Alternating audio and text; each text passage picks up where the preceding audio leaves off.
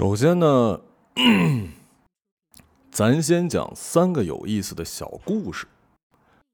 一个农夫开着拖拉机去地里干活，没走多远，他发现帽子没戴，正好他妻子就在门口，于是他一边比划，一边冲妻子大喊：“帽子嘞，我的帽子嘞！”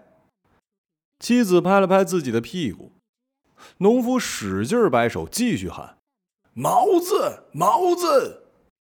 妻子继续拍自己的屁股，农夫怒了，冲过来对妻子说：“你真是个傻女人！我问你帽子在哪儿呢？”妻子也怒了，大声回应：“我告诉你啦，就在你的屁股底下嘛。”第二个故事，一个秘书给领导写讲话稿，第一句是：“欢迎大家千里迢迢莅临我县考察。”注明啊。这个“条条”写的是“条条大路通罗马”的“条条”，“莅临”写的也是“立正”的“立”。旁人看了之后评价：“你这个秘书的水平不行啊，那么多错别字啊！”秘书笑呵呵地说：“我写错了事小，领导念错了事儿大。”第三个故事。一个烙大饼的农妇跟一个包大葱的农妇在村头讨论皇宫里的娘娘一天是怎么度过的。讨论来讨论去的结论是：东，山东的东宫娘娘，东宫娘娘肯定，东宫娘娘肯定是在烙大饼，西宫娘娘肯定是包大葱，皇宫之内肯定是大饼如山，大葱似海呀。每。故事讲完，每个人的身边呢都有这样的几个人，总是习惯用自己有限的见识去判断他人的对错，用自己的个人喜好去度量其他事物的优劣，既轻信又爱怀疑，既软弱又很顽固，自己的事情常常打不定主意，点评别人时呢又犹如神助，对事情的了解越少，就觉得自己。对事情了解的越少，就越觉得自己正确；对外界了解的越少呢，就越觉得自己独特。等某一天见识打开了，才明白，地球上跟自己想法、看法相似的人数以亿计的。人性就是这样，谁都不会满足于自己的财富，但谁都满足于自己的智慧。年轻的时候，总以为是这个世界欠修理；长大了才明白，真正欠修理的。是我们自己。星期五的一晚上，一女生给我发私信，她说她辞职了，这是她今年的第八次辞职，理由依旧是同事不配合，同事不配合，领导不倚重，工作没意思。她觉得自己干的不开心，因为同事小肚鸡肠，领导奇葩，公司的气氛死气沉沉。结论也从一开始的“我早该辞职了”变成后来的“我就不该来这家公司”。我不敢接话了，怕说了真话会伤到他，就满脑子搜刮了几个恭维的词语发了过去，祝他前程似锦，平步青云。其实我想说的是，其实我想说的是啊，你可以是一个为了有一个更好的机会，有了更高的追求，有了更合适自己的去处而辞职，但仅仅因为讨厌领导或者同事，或者是厌倦了眼下的工作或者氛围。这种辞职是没有意义的。不会沟通，不懂得团队合作，以及最关键的，没有一两样，以及最关键的，没有一两样拿得出手的，不会被轻易代替或者复制的本事，你换工作也不过是换个地方重蹈覆辙罢了。你大概率还会遇到另外一份让你厌倦的工作，另一个讨厌的领导，另外一群让你恼火的同事。一个不会游泳的人，不停地更换泳池是没有用的。因为一直呛水是你的问题，不是泳池的问题，好吗？如果你真的觉得领导很难搞，那就试着去充分沟通，从他的角度来理解一下他交代的任务。很多时候，你觉得某项任务很奇葩，常常是因为你的理解还没有到位，导致你对这个任务的要求远高于领导这，以至于你对这个任务的要求远高于领导对这个任务的要求。如果你觉得自己怀才不遇，那就试着去做点成绩出来。有目共睹远胜于振振有词。很多时候，与其抱怨没人帮你，不如想一想如何把眼前的烂摊子一点一点收拾了。如何在将来的工作上变得越来越优秀。有两种人，有两有两种人注定过不好这一生。一种是不知道自己有毛，一种是不知道自己有毛病。他会觉得我没问题啊，我是对的，都是别人的问题，是生活太苛刻了，是命运太混蛋了，是世界太聒噪了。另外一种是知道自己有问题，但心态常常是，呃，虽然我有这样那样的问题，但但是他也有这样那样的问题啊。呃，不管什么事，只要他能改，只要环境变了，那我就好受了呀。我想提醒你啊，我想提醒你，你自己有问题，你照哪个镜子都丑，你换镜子没有用的。倒不如想办法变得好看一点，变得温柔一点，变得厉害一点。你变好了，你就不用太挑剔镜子了，能照出你美丽的镜子也会越来越多。怕就怕呀，你习惯用怕就怕呢，你习惯了用 loser 的思维来看待这个世界。凡是比我赚钱多的，一定。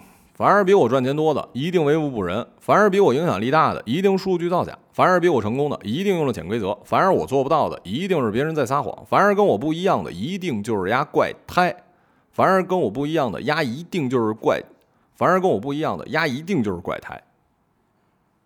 你不相信一个人可以通过不断的学？你不相信一个人可以通过不断的学习来提升和改变自己，也不相信一个人可以通过真诚和努力抵达人生的新高度。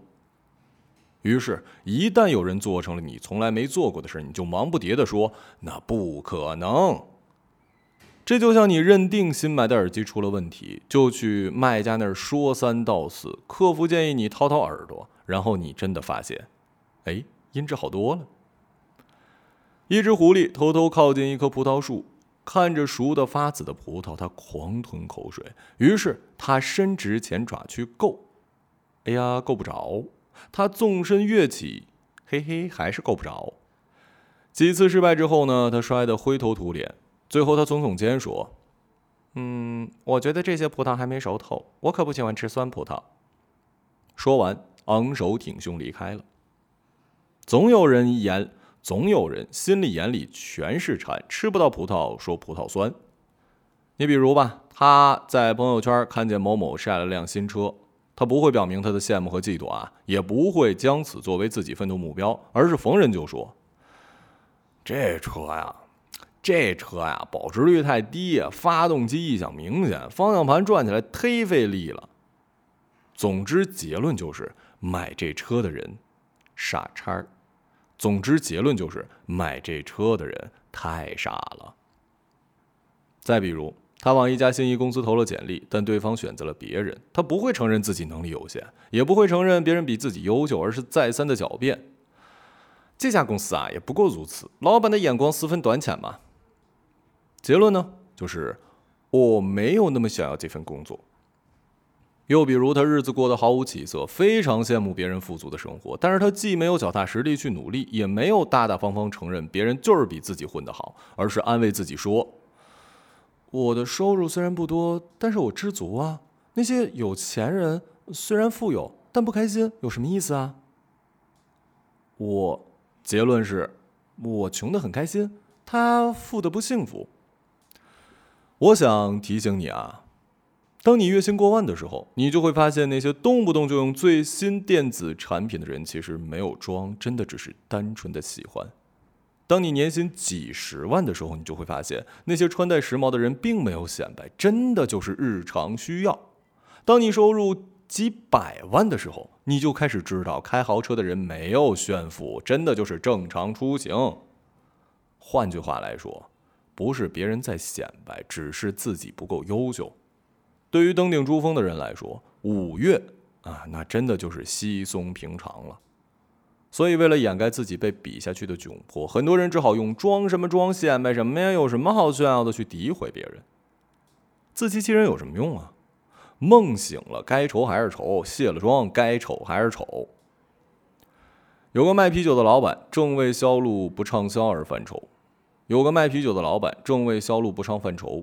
坐火车的时候遇见一广，坐火车的时候遇见一做广告的，两人相坐。坐火车的时候遇见一做广告的，两人是相谈甚欢。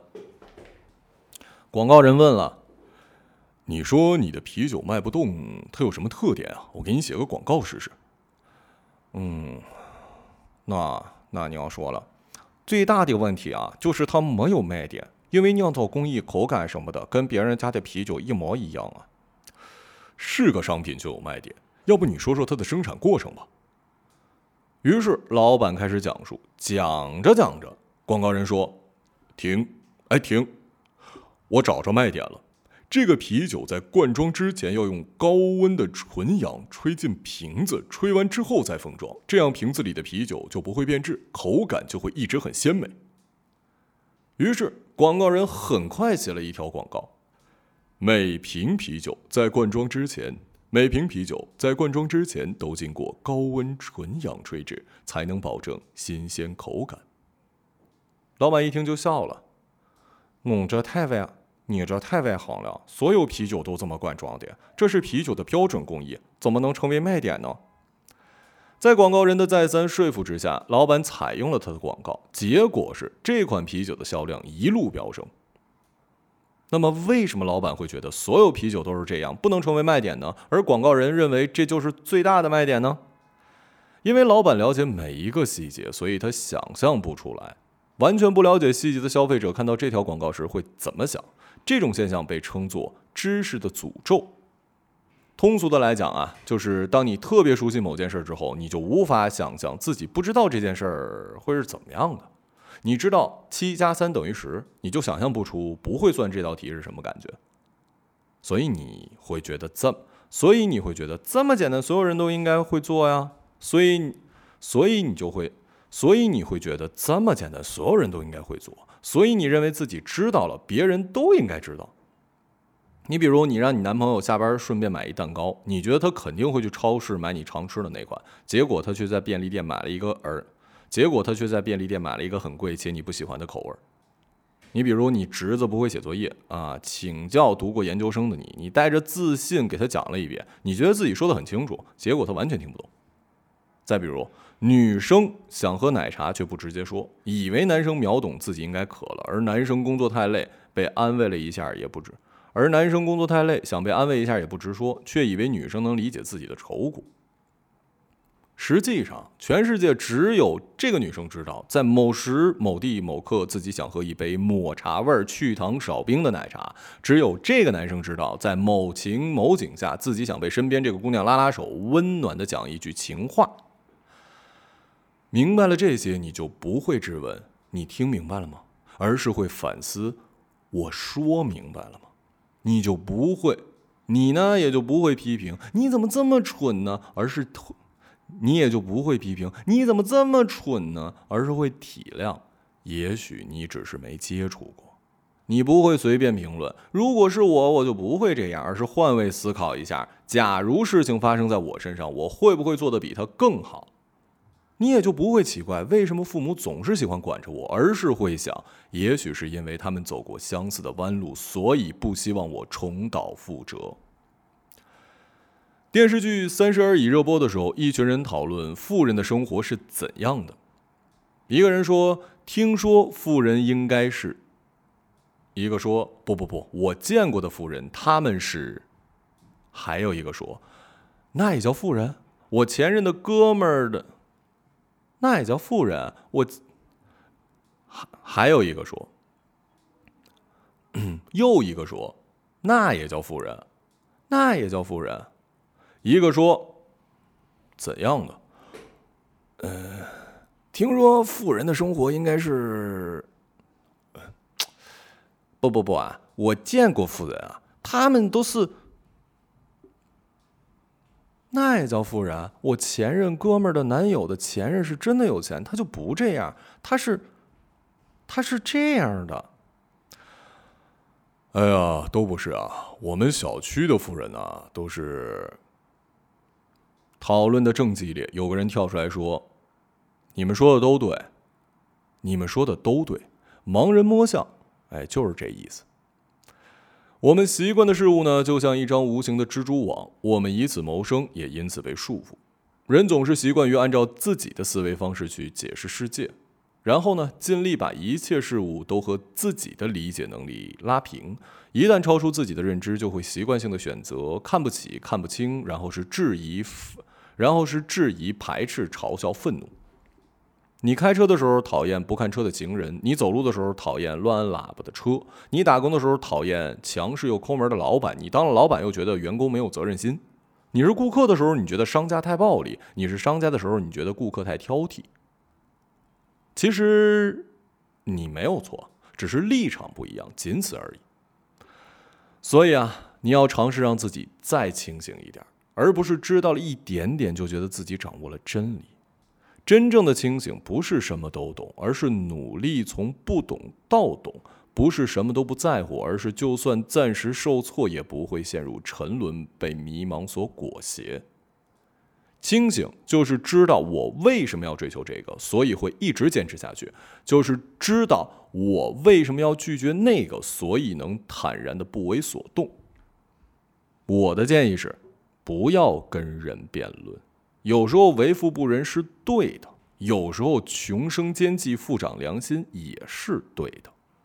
有时候说付出总有回报是真的，有时候说人的命天注定也是真的。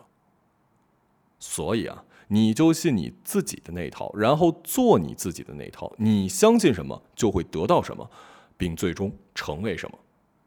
如果沟通之后发现沟通无效，那么最好的心态是。我们不同，但是谁都没错。